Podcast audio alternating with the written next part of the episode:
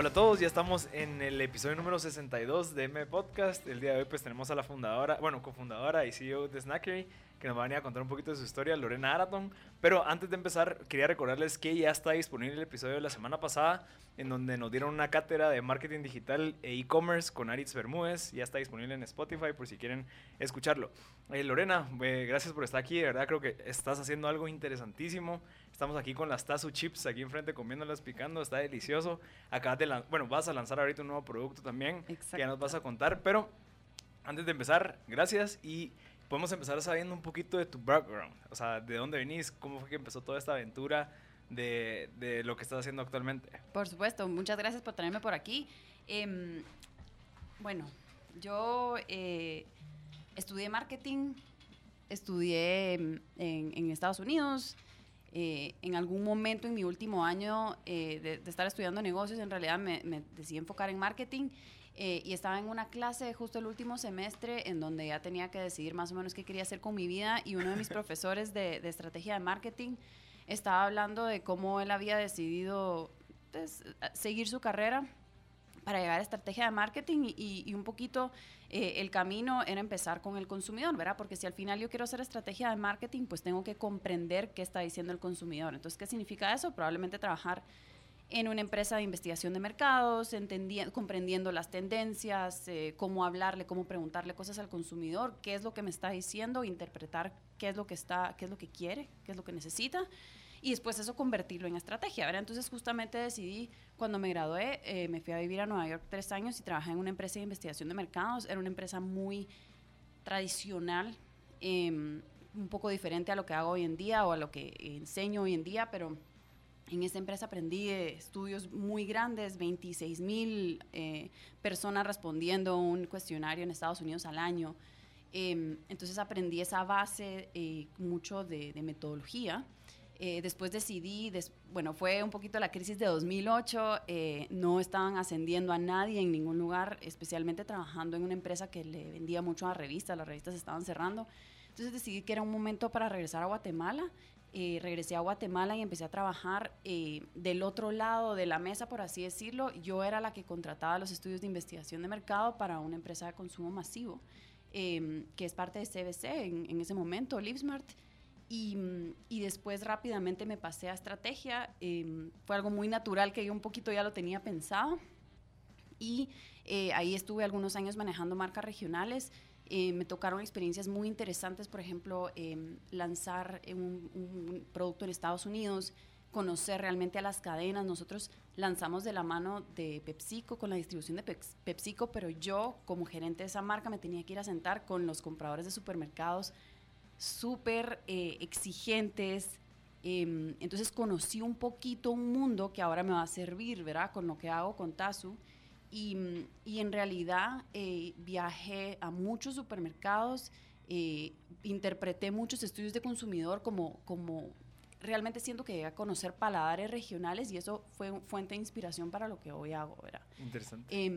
Em, Después de eso decidí hacer un MBA, un MBA siempre estaba en, mis planes y mm, estando eh, un poquito antes de entrar al MBA empieza este proyecto em, con alguien con quien yo trabajaba en ese momento eh, y dos personas más. Yo jalé a alguien, él jaló a alguien, somos cuatro socios fundadores desde ese día y, realmente sin vuelta atrás, ¿verdad?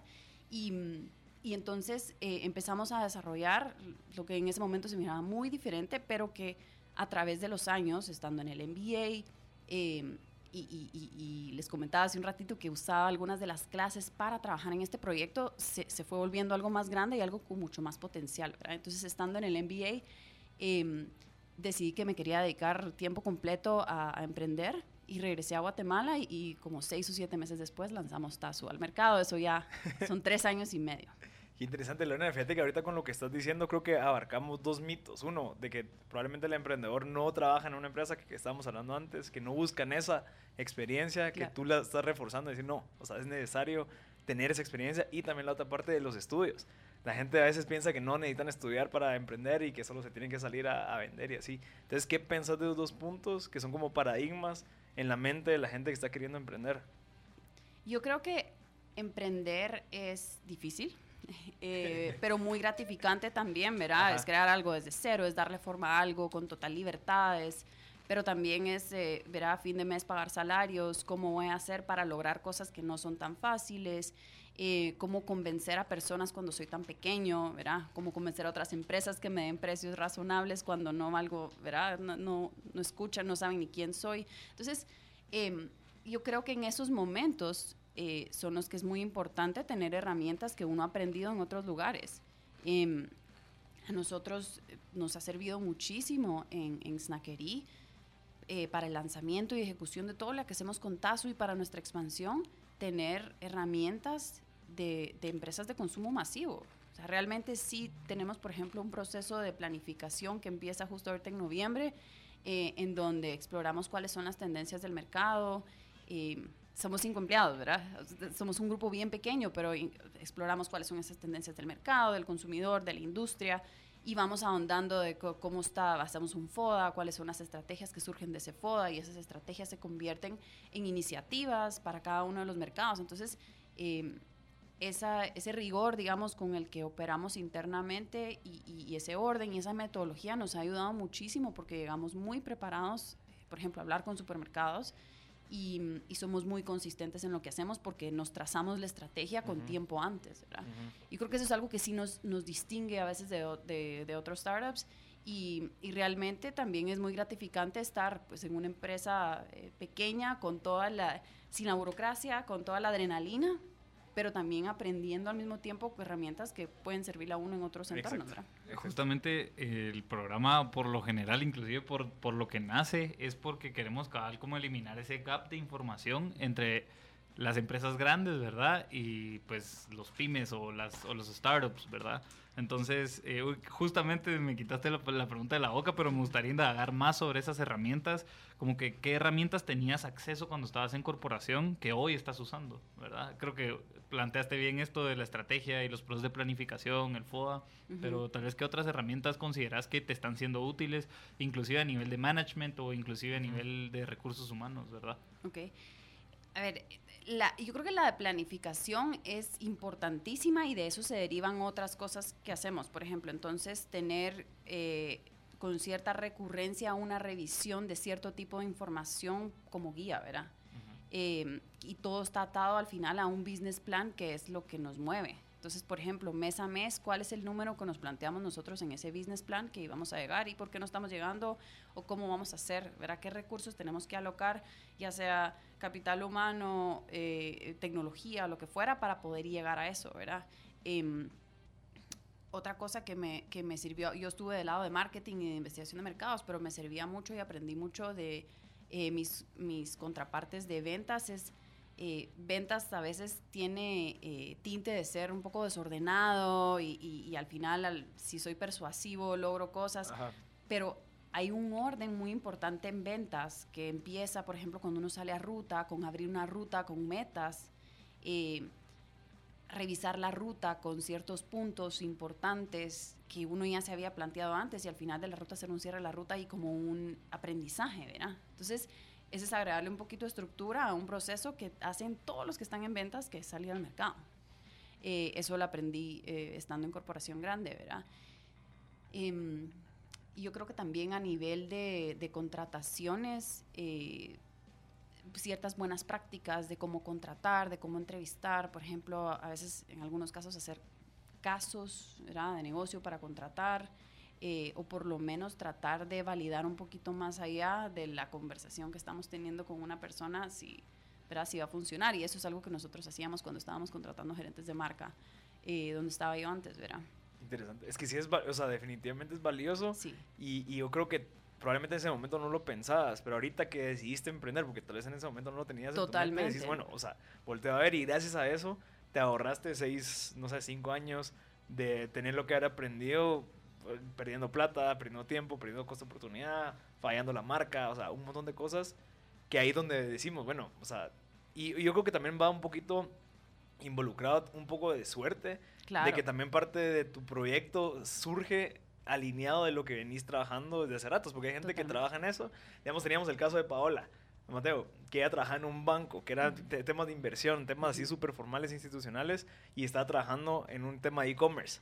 de educación sexual. O sea, que es completamente diferente. Estoy seguro que se puede aplicar, pero creo que tú ya llevabas como que el momentum, ya tenías los contactos, ya tenías mucha de la parte del due diligence que uno tiene que hacer al emprender, que estoy seguro que te sirvió bastante. Sí, y yo creo que em, otra cosa que me ayudó, que no es una herramienta per se, pero es, y lo hablamos hace un rato, hay ciertas cosas, tal vez no verbales, nadie se las explica a uno, pero de cómo se relacionan ciertos departamentos. Entonces, por ejemplo, la relación que yo tenía como cuando era gerente de marca o cuando hacía investigación de mercados con el departamento de investigación y desarrollo de la planta, em, cómo pedir ciertas cosas para cuando las estoy pidiendo, que lo que produzcan como una fórmula nueva, una muestra, un producto nuevo, sea más encaminado a lo que yo quiero. Entonces, mira, necesito un producto que cumpla con estas especificaciones, que tenga estas cualidades de una vez desde el principio. Entonces, ¿cómo, cómo manejar esa relación con, con investigación y desarrollo? ¿Cómo hacer GANTs para poder ir visualizando todo? ¿Cómo... Em, cuando investigación y desarrollo tiene el rol de, de producir ciertas eh, pruebas y, y, validar materiales y sabores, etcétera, proveedores, ¿cómo yo puedo tener un poquito más de injerencia en la velocidad a la que eso está sucediendo. Entonces tengo que entender qué está pasando por la mente y cuáles son los eh, eh, cuellos de botella que ellos mismos tienen. Entonces, haber entendido eso en una empresa grande donde hay muchos recursos me ayuda a mí a la hora pues, de hacerlo yo, que tengo aún más responsabilidades, poder tratar de manejar eh, la investigación y desarrollo también. ¿verdad? Entonces, va mucho más allá de Exceles programados o de procesos eh, existentes y concretos, sino también hay, hay mucho eh, de cómo operar de, ¿verdad? y de relaciones. Ajá, la parte como humana. Y la parte cultural también, ¿verdad? ¿Qué cultura quiero yo crear para mi empresa? ¿Cómo la vi yo creada en otros lugares? ¿Qué quiero replicar? Eh, cómo soy intencional con la cultura de mis colaboradores. Ajá, ¿Qué es lo que están buscando ellos? ¿Qué, qué, o sea, ¿Cuáles son como que sus métricas de éxito para ellos? Que tal vez como tú trabajaste con gente, sabes qué es lo que están buscando, entonces lo puedes implementar en, en tu trabajo, pues en tu empresa. y yo creo que tal vez hay algunos emprendedores que son muy, muy astutos y aprenden muy rápido y tienen eh, un olfato muy desarrollado para identificar estas cosas en, en el entorno abierto, la naturaleza, lo que fuera, pero mientras más de eso tenemos, nos ayuda, ¿verdad? Ahora, cada quien decide hasta qué punto trabaja y en qué momento empieza a emprender, cuándo se siente suficientemente listo, ¿verdad? Perfecto. ¿Tenés algo más que decir? No, creo ah, vamos a dar el número de WhatsApp a la gente que quiera eh, unirse a la conversación. El es 5741-1290. Eh, vamos a ir al primer corte y regresamos con más M Podcast Show con la fundadora y CEO de Snackery, Lorena Araton.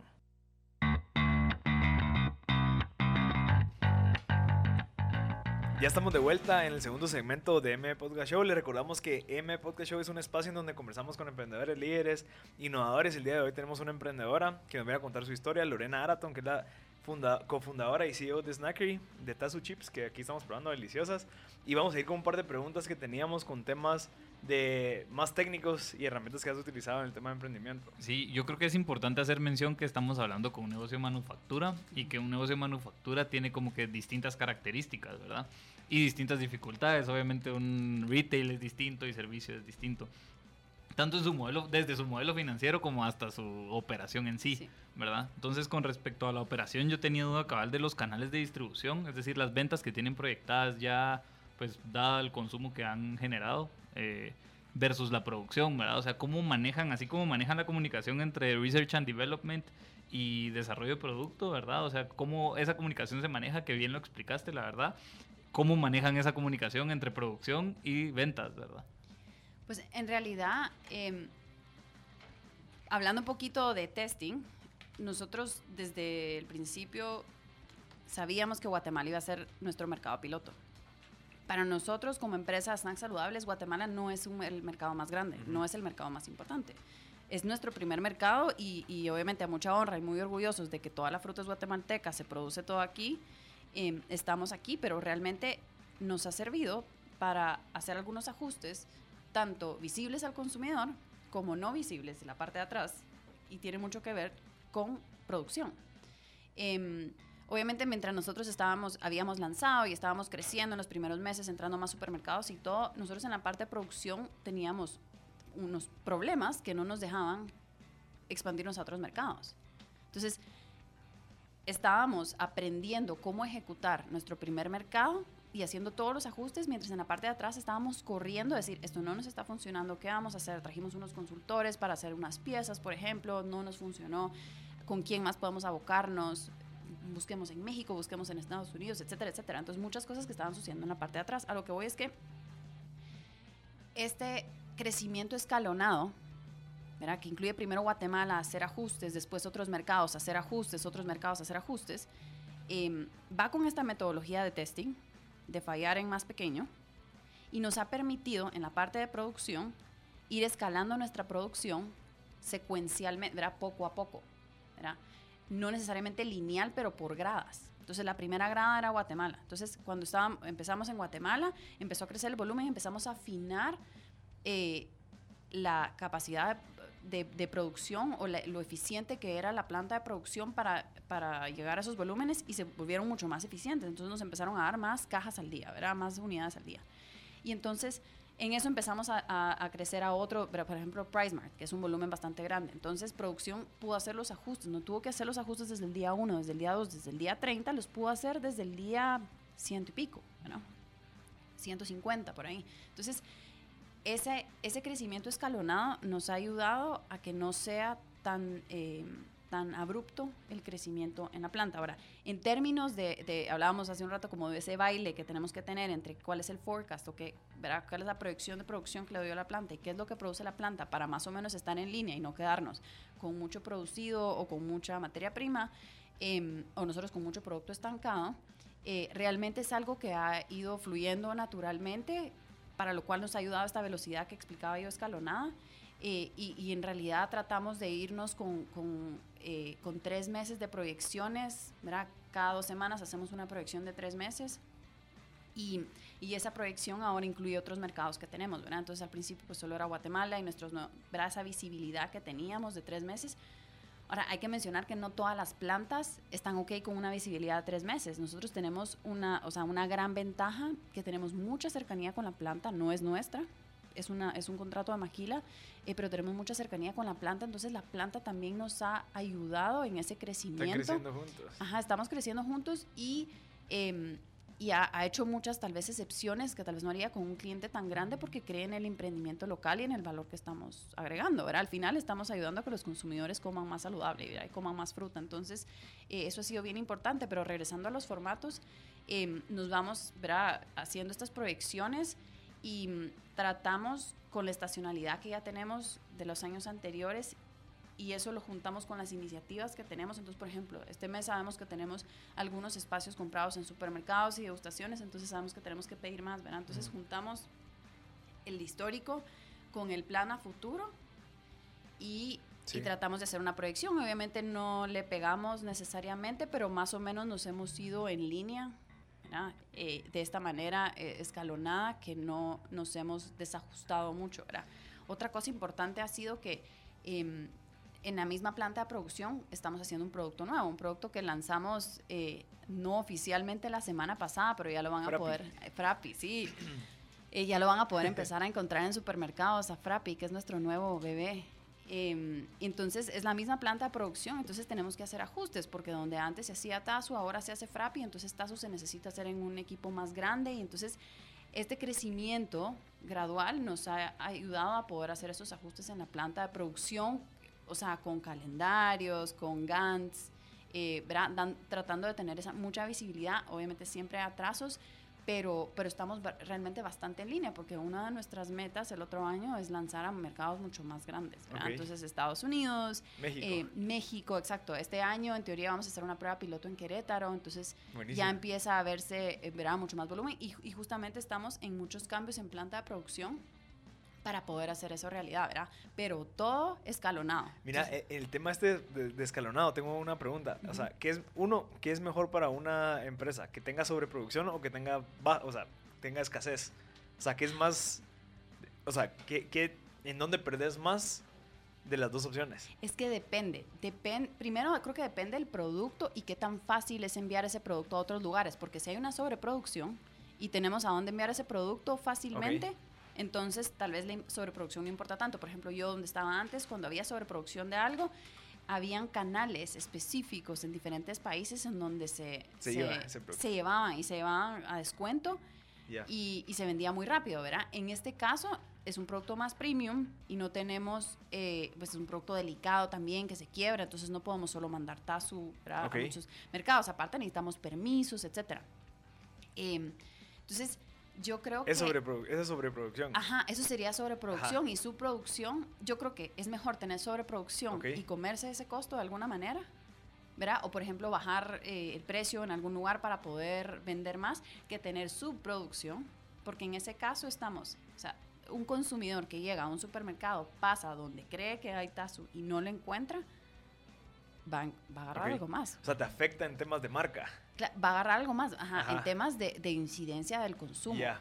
Ya, o sea que. Porque el no consumidor, este- nuestro consumidor está buscando qué comer entre comidas que sea saludable. Y qué Mm. comer entre comidas que sea saludable tiene muchos sustitutos.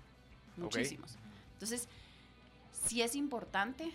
Y, y no solo pasa con nosotros. o sea, hemos oído que los millennials incluso tienen, o sea, hay data que dice que se cambian de marca, ¿verdad? Quieren valor, quieren ciertas cosas específicas y se cambian de marca muy rápido. Entonces, eh, no estamos diciendo que ese es el caso con todos los snacks ni, pero lo que sí sabemos es que si necesito, por ejemplo, es la única vez cada dos semanas que voy al súper. Sí, necesito algo para las loncheras, no voy a regresar al súper ni al día siguiente ni a los dos días, ni voy a ir a otra torre a ver si hay tazo. Tengo que agarrar algo más, ¿verdad? Ajá. Así es el día a día. Entonces es muy importante estar en el lugar. Va, pero ahora la segunda pregunta, la que Ajá. iba. En, en temas de producción y en temas de, de, de lo que estábamos hablando. Eh, o sea, es que no, no sé cómo, no, no sé cómo plantear esa pregunta. Así que ya Yo tengo otra a que es con bien. respecto a la comida, como que la Ujú. comida al final, justo lo que decías, si no estás ahí no comes, ¿verdad? Ujú. O sea, si no estás ahí no te van a comprar. Y creo que pasa un poco con la inversión en marketing que vemos de restaurantes de comida rápida. En la calle solo, o sea, o te meten pizza, o te meten alitas, o te meten todo solo porque como que es la primera incidencia mental que se te viene a, si tenía hambre, ellos están en el momento en el que yo tenía hambre. Ujú. Entonces por eso voy y compro. ¿va? Entonces creo Ujú. que va un poco por ahí mi pregunta con respecto al marketing y obviamente a ustedes estar en los lugares donde tienen que estar, Exacto. ¿verdad? Entonces, ¿qué, tal vez qué estrategia de marketing, netamente de marketing, han ejecutado para eso y qué estrategia de ventas con los canales de distribución han topado Y con la eso? pregunta es en referencia a qué lugar adentro del punto de venta tenemos que estar o en qué En puntos de venta En los dos, porque... es idóneo que estemos. Ajá, bueno, lo- el, creo que los puntos de venta idóneos tal vez es con respecto a los consumidores, ¿verdad? Que tiene que ver algo sano o, o no sé si, si por ahí es, o qué te han topado, pues, ¿verdad? A ver, en términos de puntos de venta, ¿dónde tenemos que estar? Realmente pensando otra vez en validar, Ujú. eh, probamos. Entonces, eh, a veces nos llaman, por ejemplo, un salón de belleza, está interesado en tener Tazu porque cree que las clientas se beneficiarían de un producto saludable porque les están pidiendo cosas saludables. Entonces, entramos a ese salón de belleza. Pero después nos damos cuenta que probablemente quieren más un licuado en donde no se tiene, o sea, las manos no tienen que estar adentro de una bolsita porque probablemente se están haciendo las frío manos también. Y entonces el licuado es mucho más fácil y ensucia menos, menos complicado de comer. Entonces no nos ha ido tan bien en los Mm. salones.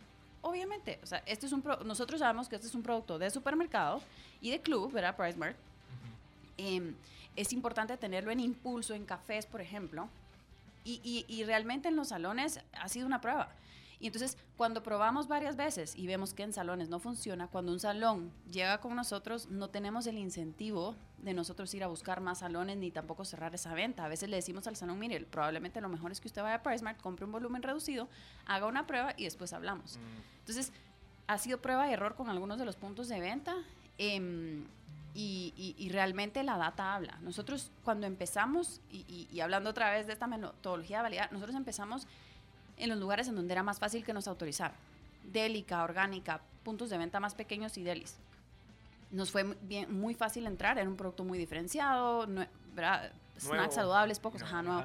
Chapín, eso les gusta mucho a los puntos de venta. Entonces entramos en esos puntos de venta y vendíamos cierto volumen, pero después entramos a la torre. Entonces el volumen de esos puntos de venta se reduce porque el consumidor, claro, no va a comprar siete unidades en Delica, va a ir a comprar más a la torre. Entonces empieza a comprar más en la torre, después entra PriceMart, después entra Pice. Entonces el volumen de esos puntos de venta se diluye un poco.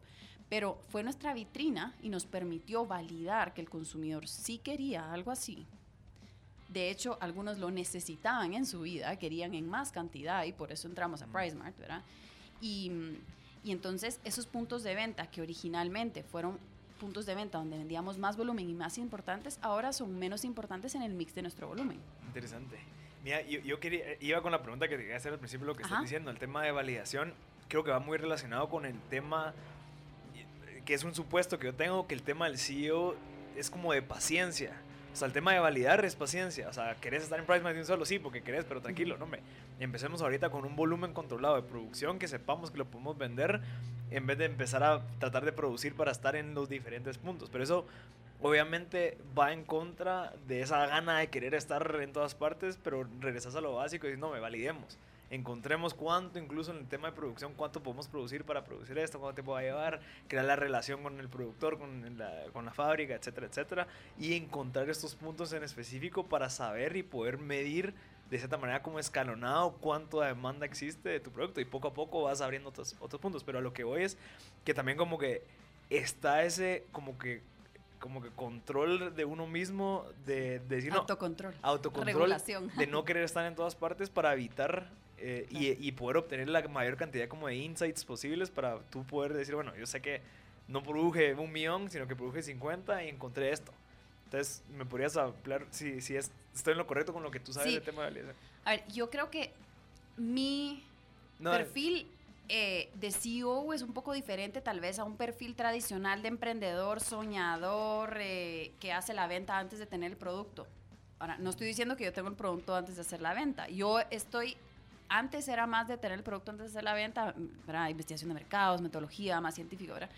y pero me he ido moviendo a hacer más las ventas cuando el producto ya está casi listo y solo lo doy, ¿verdad? Entonces, es algo que yo he ido aprendiendo a través del tiempo, pero me, me ha sido cómodo esa transición. Em, ahora, por ejemplo, cuando, está, ¿verdad? cuando estamos soñando en que vamos a estar en todos lados y hagamos un montón porque vamos a estar... Yo tengo, eh, o han habido ciertas cosas en nuestro proceso, ¿verdad? De, estar eh, ejecutando pues este mercado y, ampliándonos a otros que me han ayudado a, tener ciertos checkpoints, ¿verdad? O a no perderme. Eh, y han sido mis socios, ¿verdad? Mis socios, mis tres socios son em, fundamentales eh, en, en, la estrategia, ¿verdad? Y la ejecución de la estrategia de la empresa me mantienen, ¿verdad? Eh, con ciertas preguntas específicas en los momentos correctos y con ciertas recomendaciones me mantienen con los pies sobre la tierra, Em, y no solo ellos, también mis colaboradores, ¿verdad? Que me dicen, ¿no será que nos estamos adelantando a eso? Y a veces estoy de acuerdo y a veces no estoy de acuerdo. Por ejemplo, Frappi, eh, que es nuestro nuevo producto, es un caso interesante porque es un producto que a diferencia de Tazu salió muy rápido. Entonces yo siento que con Tazu teníamos todas las piezas, hicimos muchos estudios del consumidor para el nombre, los colores, em, la forma, eh, sabores. Realmente estudiamos muchas cosas. Y no estoy diciendo que con Frappi no, pero ya, ya teníamos cierto aprendizaje de la categoría y de qué querían los consumidores, entonces eso nos acortó el tiempo, ¿verdad? Entonces yo me siento más confiada para poder tomar ciertas decisiones. Em, con Tazu nos costó eh, convencer a los proveedores que nos dieran ciertas cotizaciones. Con Frappi yo llamo y digo que el contacto me lo dio alguien de una empresa grande, que suele ser el caso, pero solo con mencionar un nombre grande ya me abren la puerta. Entonces empezamos a cortar. Nosotros ya tenemos otras técnicas para cortar. No, ya tienes una marca detrás también. Ajá, pues. entonces Frappi realmente ha salido mucho más rápido como producto, siempre haciendo la investigación que, que, que tenemos que hacer, pero em, ya tenemos como que eh, estamos más acuerpados con, con ¿verdad? formatos y con nuestro propio conocimiento de la categoría que nos permite. Y a veces siempre están ¿verdad? mis socios o mis colaboradores que me permiten hacer un poquito de chequeo y incluso a veces los consumidores, ¿verdad? Porque si estamos desarrollando algo que está totalmente desalineado con lo que quieren los consumidores, pero no les estamos preguntando a los consumidores qué quieren, entonces nos podemos perder también, ¿verdad? De algo. Buenísimo, Lorena. Muchas gracias. Vamos a ir al segundo corte y regresamos con más MM Podcast Show.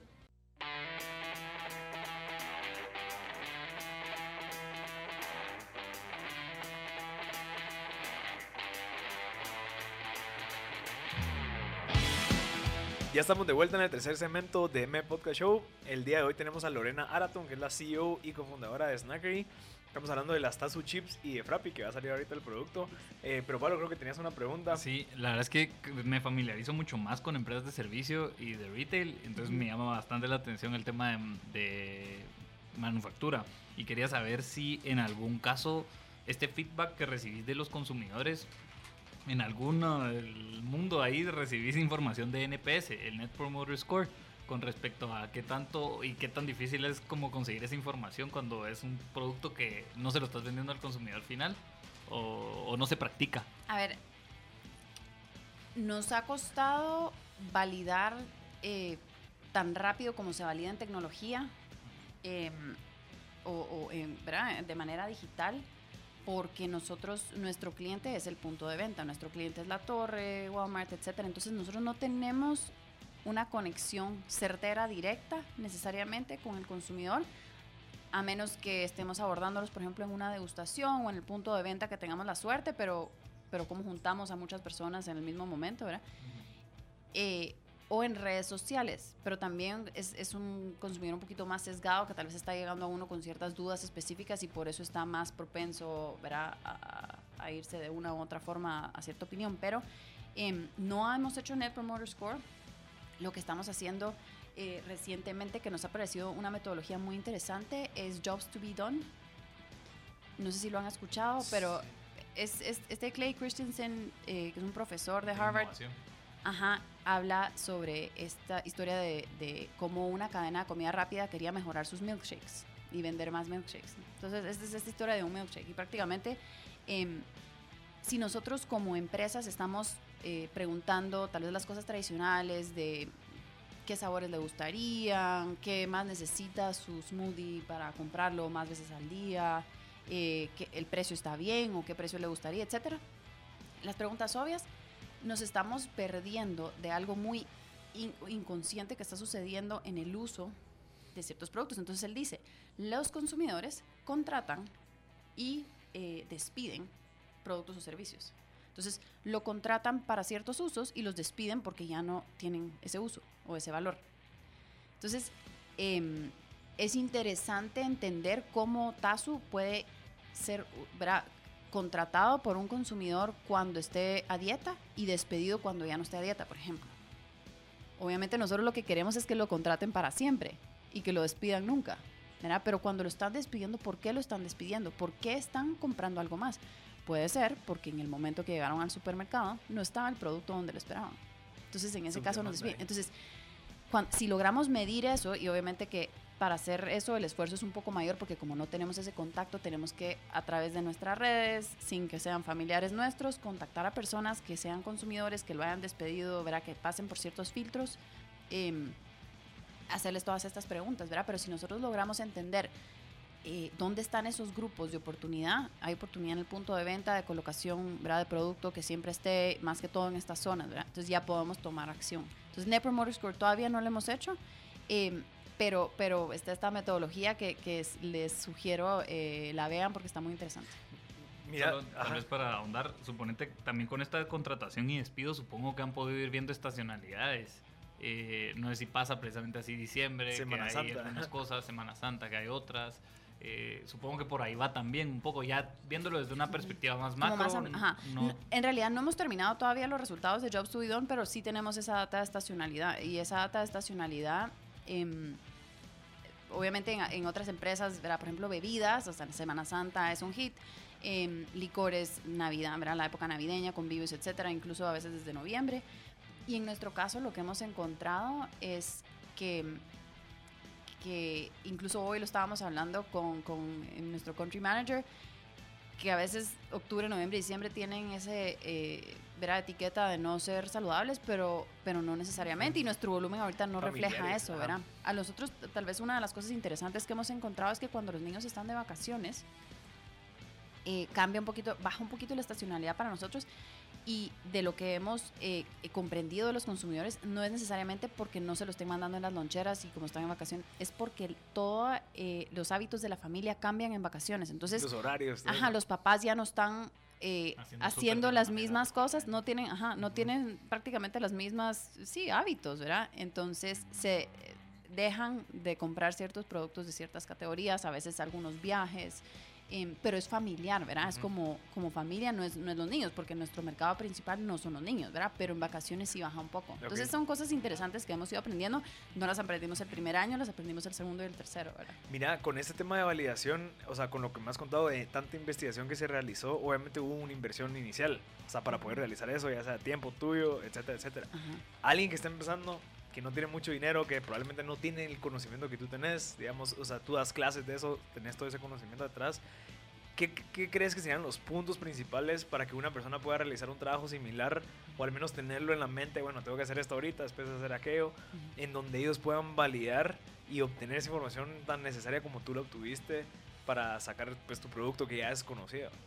Ok, pues yo creo que lo primero es cuestión de actitud, ¿verdad? De, de realmente dar, re- realizar que hay una importancia em, que no se puede ignorar de tener data de usuarios o consumidores futuros, cuando uno no ha lanzado a veces, que lo van a guiar a uno en el diseño y que eso no puede ser sustituido por comentarios retroalimentación De los amigos ni de los parientes, porque con la mejor intención, con la intención de ayudarlo a uno y de repente hay un experto en la familia y todo, no pueden separar sus comentarios, la parte emocional con la racional. Subjetivo. Y tal vez algunos sí pueden y otros no, pero ni siquiera nos vamos a tomar el chance ¿verdad? de nosotros decidir quiénes pueden quiénes no pueden. Vamos a ir a testear con extraños. O sea, ese famoso get out of the building, Sí, y hablar sí, con la gente, ajá.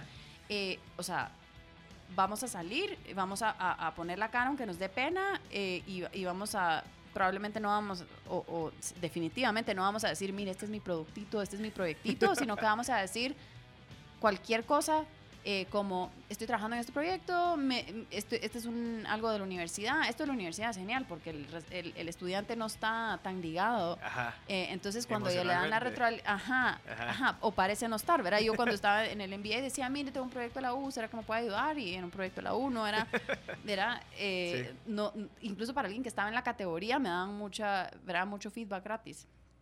Em, pero, pero en realidad sí sirve em, esta mentalidad de que tengo que traspasar esa barrera de lo cercano e irme al, al Juan promedio a preguntarle, ¿verdad? Entonces esa actitud de todo el tiempo estar haciéndolo, eso nunca se va. O sea, siempre hay que estar haciéndolo. Pero ya más específicamente, ¿qué puede hacer una persona que dice, yo no sé nada de investigación, no tengo dinero, o sea, tengo tiempo y le quiero invertir tiempo, pero no sé ni por dónde empezar? ¿verdad? Entonces yo, yo creo que si ya tenemos esa actitud de lo voy a ir a hacer y voy a averiguar estas cosas importantes que me van a ayudar a tomar mejores decisiones, check, ¿verdad? Entonces Ajá. ya estamos bien para empezar. Es como que los fundamentos para poder hacer todo lo ahora, a veces es un poco difícil porque todas las empresas están como en diferente etapa, entonces cómo validar algo que ya está existente versus algo que no ha nacido versus no tengo ni una idea y quiero empezar de cero, Ajá. eh, variable. Ajá, es muy variable, pero yo, yo lo que le digo muchas veces a mis estudiantes es que sirve pensar un poco más conceptual en empezar de lo más amplio a lo más específico. Entonces, ¿a qué me refiero con amplio? Si empezamos a validar de lo más amplio, estamos validando tendencias, hacia dónde va el mercado, direcciones. ¿verdad? Entonces, si voy en contra de una tendencia, tengo que saberlo. Mientras antes lo sé mejor. Interesante. Puedo cambiar mi dirección o puedo decir, no, es una contratendencia, pero me voy a centrar en eso, ¿ok? Ya lo sabías. Ajá. Entonces, tendencias, eh, y ahí es donde les hablo que nosotros en nuestro proceso de planificación vemos hacia dónde va la industria y hacia dónde van los consumidores, cómo interactúan con la tecnología, los productos que quieren, etc. Entonces, tendencias, podemos empezar a hablar con usuarios aunque no tengamos algo cocinadito, ni un Sí. MVP, ni nada. ¿Por qué? Porque nos da insight. Entonces, Ajá. empezar a hablar con usuarios, usuarios de qué? A veces no sabemos. Entonces, tal vez solo Preguntas abiertas. Ajá, pero alguien que tenga un problema, el problema que yo estoy tratando de resolver. Entonces, no va a tener mi MVP, ¿verdad? Que puede ser, no sé, una retail tienda, tecnología, lo que fuera. Eh, pero tal vez tiene un problema de que no puede encontrar ciertas cosas o no puede resolver ciertas cosas fácilmente. Entonces, empezar a hablar con los usuarios y empezar a hablar con expertos. ¿A qué me refiero con expertos? Gente que ha estado en la industria, eh, gente que tal vez tiene mucha experiencia con ese tipo de persona a la que yo creo que estoy tratando de conseguir. O sea, todo esto es como muy sí, abstracto. incertidumbre, hay demasiada Ajá. incertidumbre. Pero si yo empiezo a hablar con estas personas, entonces estoy abordando al experto desde arriba porque tiene mucha experiencia, al usuario desde abajo porque es el que va a estar, es el que al final me tiene que comprar, no mi abuelita ni mis primos, ¿verdad? Y las tendencias me dan dirección, o sea, empezar por lo más amplio.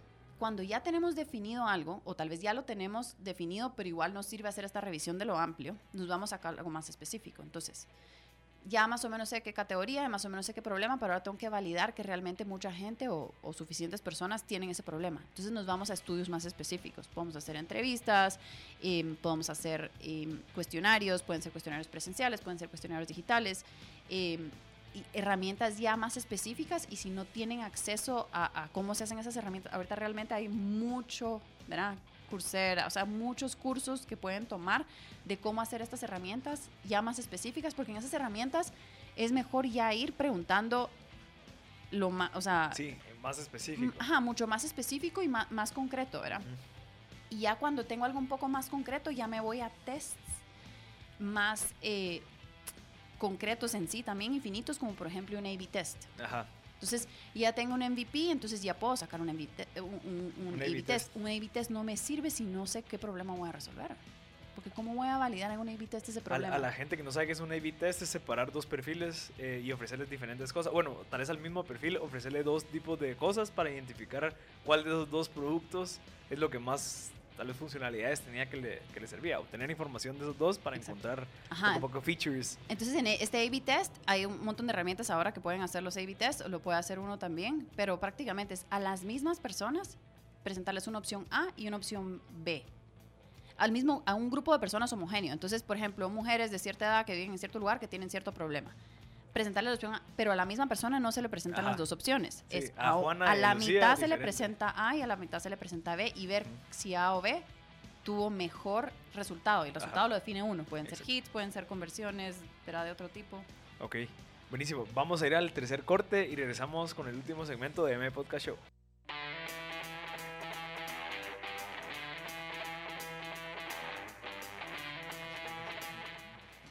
Ya estamos de vuelta en el último segmento de M Podcast Show. Tenemos aquí una- un par de preguntas. Vamos a agarrar una. Si quieres, Lorena, la puedes responder. Por supuesto. Eh, eh, nos está preguntando si en dado caso mis clientes son empresas, que, ¿cómo me recomendarías poder validar algún servicio, un producto que les quiero ofrecer?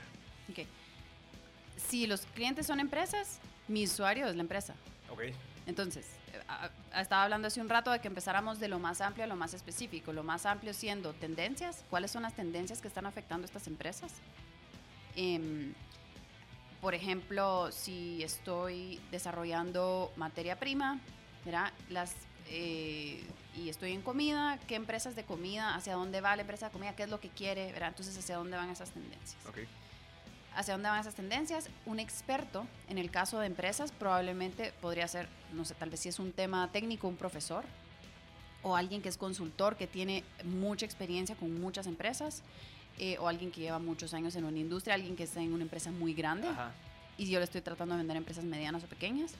Y usuarios son las mismas empresas. Entonces, ¿en dónde puedo conseguir empresas que cumplan con ciertas características que estoy buscando para irles a hablar? Y de ahí lo mismo. Vamos a hacer una encuesta, le podemos hacer una Ajá. encuesta a una empresa, eh, una entrevista, cuestionario, etcétera. Y, y ahí y un A/B test podríamos, eh, redes sociales ya nos permite tener una segmentación súper avanzada.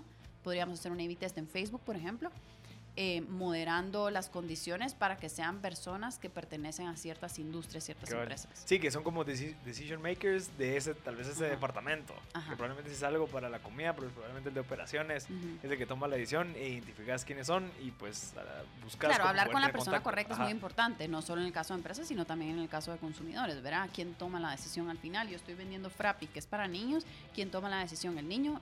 No, No. creo, pero sí influye en la decisión. Entonces los tomo en cuenta los dos, a los papás y a los niños. Interesante. Eh, yo tenía una duda con respecto a tus luchas. Ujú. Creo que el camino lo hablamos un poco que así que es duro, obviamente emprender es duro. Entonces tal vez que nos contés eh, y creo que va un poco también con el crecimiento escalonado el concepto y me recuerda mucho al concepto de Rey Dalio de cómo ir creciendo, ¿verdad? En el tiempo, obviamente hay caídas, pero hay que analizar esas caídas Claro. para volver a, a crecer. Entonces no creo que solo vayan con respecto a temas netamente del negocio, sino también a temas personales, Claro. ¿verdad? Entonces, como que qué luchas te has topado tú en el camino y de alguna manera cómo has sido resiliente a ellas. A ver, em, yo creo que, bueno, ya hablé un poquito como de temas de producción que tuvimos ahí, algunas luchas eh, y claramente pues las estamos resolviendo, que estamos creciendo y creciendo en otros mercados, pero, pero tal vez centrarme un poco en, las- en los temas más personales. Em, por ejemplo, tal- una lucha que o, creí que iba a ser lucha por algún momento, que al final no fue mucha lucha y de hecho me ha enseñado un montón, es la maternidad. Eh, ¿verdad? Tengo una hija de casi tres años Y, y esta empresa, pues mi primer bebé, le digo a la gente un poquito eh, como chiste, pero no, es Tazu. Eh, y, y, y, entonces, eh, y a veces digo que mi hija camina más rápido que Tazo porque todavía, ¿verdad? Quiero que crezca más rápido, pero bueno.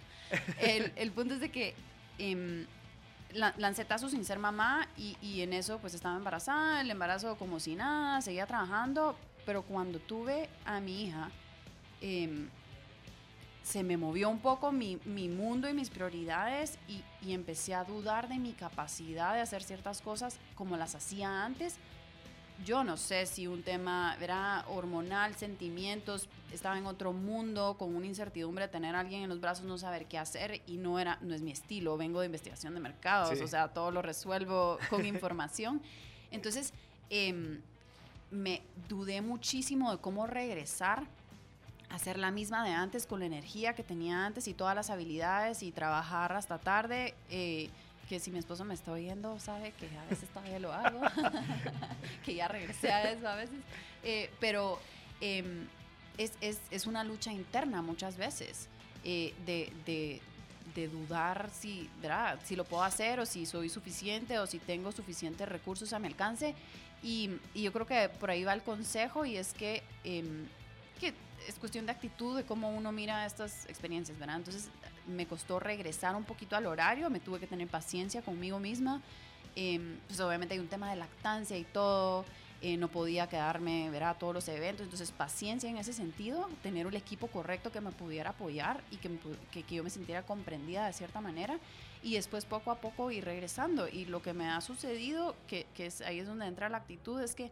Eh, veo muchas similitudes entre emprender y ser mamá. ¿verdad? Tengo un niño en los brazos, no sé qué hacer. Tengo un producto en las manos, no sé qué hacer. Mira, ¿cómo calmamos a ese bebé llorando? ¿Cómo hacemos para ¿verdad? y que Exacto. crezca bien en las condiciones? Entonces leo sobre cómo ¿verdad? Educas. educar. Entonces, de cierta manera también trato de educarme sobre cómo ser mejor eh, ejecutora en la empresa. ¿verdad? A veces lo hago a través de libros, a, o, o, clases o lo que fuera, o a veces lo hago a través de hablando con personas que han estado en ciertos momentos, ¿verdad? Alguien de ventas, porque mi fuerte tal vez no es ventas, entonces lo llamo y qué harías tú en este caso, cómo abordarías esto, a veces a mis socios. Y en, en el caso de mi hija, llamo a mis amigas que tienen más experiencia, ¿verdad? O a veces a, a mamá. Entonces, hay muchos paralelos de esta incertidumbre que tiene y la humildad que, que, uno tiene que tener para poder enfrentar los retos con la mejor actitud sí. y confiando que al final lo que estoy, el trabajo que estoy haciendo es suficiente y, y, y va a tener su fruto, ¿verdad? Entonces, e, ese fue un, un, tal vez en su momento, probablemente, no sé, durante los primeros meses y, y los dos meses adicionales fue eh, difícil, ¿verdad? De entender qué iba a pasar, pero ahora realmente o sea, yo me siento súper orgullosa de que mi hija vea que yo, ¿verdad? Soy una mamá trabajadora y que vaya a mi oficina y que juegue con todo. El otro día, sí. el otro día eh, estábamos en la oficina y es un poco tímida, entonces no hablo mucho, pero llegamos a la casa y me dijo, voy a ir a la oficina. Y le dije, ¿qué, ¿y qué haces en la oficina? ¿En qué trabajas? Eh, como mango, piña y banano. Entonces, o sea, ella trabaja comiendo mango, Ajá. piña y banano, ¿verdad? Sí, es, la, es la, probadora Ajá, oficial. Es la, literalmente es mi, mi mejor clienta de Frappi, solo que no me ha pagado nada. Mira, Lorena, y el tema de manejo de tiempo, o sea, ¿cómo, cómo, lo, has, cómo lo has hecho? ¿verdad? Siendo mamá, siendo esposa, teniendo, siendo CEO, fundadora, y estoy seguro que te seguís educando. O sea, ¿cómo manejas ese tiempo? Yo creo que todo lo que estoy haciendo ahorita no es muy diferente a todo lo que estaba haciendo antes. Siempre he sido una persona muy inquieta, o sea, desde el colegio, la universidad, era, era tenía que ver con asociaciones de estudiantes, iba a conferencias en eh, downtown, o sea, hacía muchas cosas durante varios momentos. Eh, entonces, es tener las prioridades claras, eh, asignarle tiempo a esas prioridades. Obviamente no siempre funciona, a veces uno es incongruente, pero tener ciertos chequeos, verá, o sea, mi pareja, mi, sí. por ejemplo, mi hermana, que es una súper buena consejera, eh, o mis socios que me dicen, ¿no será que está, estamos dedicándole mucho tiempo a eso y no mucho tiempo a esto? Entonces empiezo, a, a, a centrarme otra vez. Entonces, escuchar. Sí, y eh, también rodearme de las personas que me ayudan a darme cuenta, porque cuando uno, uno se siente responsable de tanto, es difícil eh, separar eso con ¿verdad? Con, con todo el resto del mundo, ¿verdad? Si algo no funciona, es uno el que no está funcionando. Entonces, Exacto. pero tener ese grupo de apoyo que lo ayuda a uno con esos checks, eh, creo que es bien importante. ¿Cómo, ¿Cómo estableciste esas prioridades? ¿A base de qué? Tenía, obviamente requiere, de, bueno, decir, o sea, mi hija o mis amigas o la empresa o Ajá. salgo de... ah, Eh, he tenido la fortuna de que en el MBA pertenecía a un grupo eh, de, pues, de emprendedores, un programa de emprendimiento eh, que, que está fondeado por un emprendedor muy famoso de Chicago y de, a partir de ese programa, que fue 2014-2015, viajamos a Israel, San Francisco y todo. Y en todos los lugares que hemos viajado siempre hay un componente como de liderazgo que está incluido. Entonces, eso, por ejemplo, para mí ha sido bien importante. Hace eh, como un año y pico me fui a Israel a un retiro donde no podía hablar por tres días, o sea, tenía a mi hija enferma aquí en Guatemala, como que, verá, las cosas que se juntan. Y, y- pero sin ese retiro, o sea, ese retiro era para poder pensar en estas cosas tan importantes como cuáles son mis prioridades. Entonces, era un retiro para emprendedores de liderazgo, pero todo lo que hablamos ahí, interesantemente, casi no era sobre las empresas, era sobre nosotros y sobre nuestras familias y sobre lo que queríamos. Porque, y, y al final me di cuenta que todos los otros emprendedores no se definían por su empresa necesariamente ni por sus logros, habían hecho y deshecho empresas, pero era cómo querés que te recuerden. O sea, quiero que me recuerden como una persona, ¿verdad? Cariñosa, presente, etcétera. Entonces, si le estoy dedicando mucho tiempo a mi empresa, no estoy presente en esas cosas importantes. interesante. ¿verdad? Entonces, a mí me han servido estas como escapadas que he tenido como parte de este programa, eh, pero, pero tal vez alguien que no pertenece a un programa también las puede crear. Por ejemplo, ayer hubo un evento de, de, de Alejandra Llamas y Tuti Furlan en Oakland Mall sobre, eh, eh, sobre algunas de estas cosas, ¿verdad? Cómo manejar los sentimientos y los miedos, etcétera, etcétera. Eso es de acceso para todos, ¿verdad? Entonces, uno gratis, también ah. puede crear eh, su propia agenda de, de, de dedicarle tiempo a pensar en estas cosas O importantes. sea, ser Otras- consciente. Ajá, y otras personas lo hacen a través de la meditación. Entonces, hay diferentes recursos. Verás, si no soy parte de un programa, puedo ir a buscar este tipo de eventos o personas, coaches, por ejemplo, que lo ayuden a uno, o mentores. Sí, yo creo que lo que tú estás diciendo es, es como que de cierta manera tener cuidado de no como que adentrarse tanto en ese como rabbit hole de que te metes y que estás tan metido que no que olvidaste a tu familia, o sea, que tu salud, eh, incluso con tus amigos, con tu pareja, eh, el estar consciente te hace evitar eso, es estar consciente de decir, no, no, no. O sea, yo sé que tengo la empresa, pero también tengo mi familia, te- tengo todo esto atrás mío, que, que de cierta manera, si en dado caso lo olvidas, probablemente después va a ser peor, porque vas a estar en algún momento involucrado en algo que se va a necesitar de eso. Y Claro. qué, qué feo llegar a ese punto para voltear y decir, no, hombre, tuve que haberlo hecho antes. Entonces, el estar consciente al momento que empezás, que te va a llevar mucho tiempo, entonces priorizar. O sea, probablemente las salidas se van a reducir un montón. Totalmente. Entonces voy a empe- empezar a valorar más mi tiempo con mi familia. Entonces ya todos mis acuates, no, solo, solo dos. Y así le doy tiempo más a mi hija, a mi Sí, familia. o y, sea, y también aceptar que no lo puedo hacer todo, ¿verdad? ujú. Entonces, eh, sí hay cosas que hay que hacer, pero no hay, ¿verdad? Tiempo, o sea, que- ¿de qué manera estoy ok con que eso no esté hecho tal vez a mis estándares?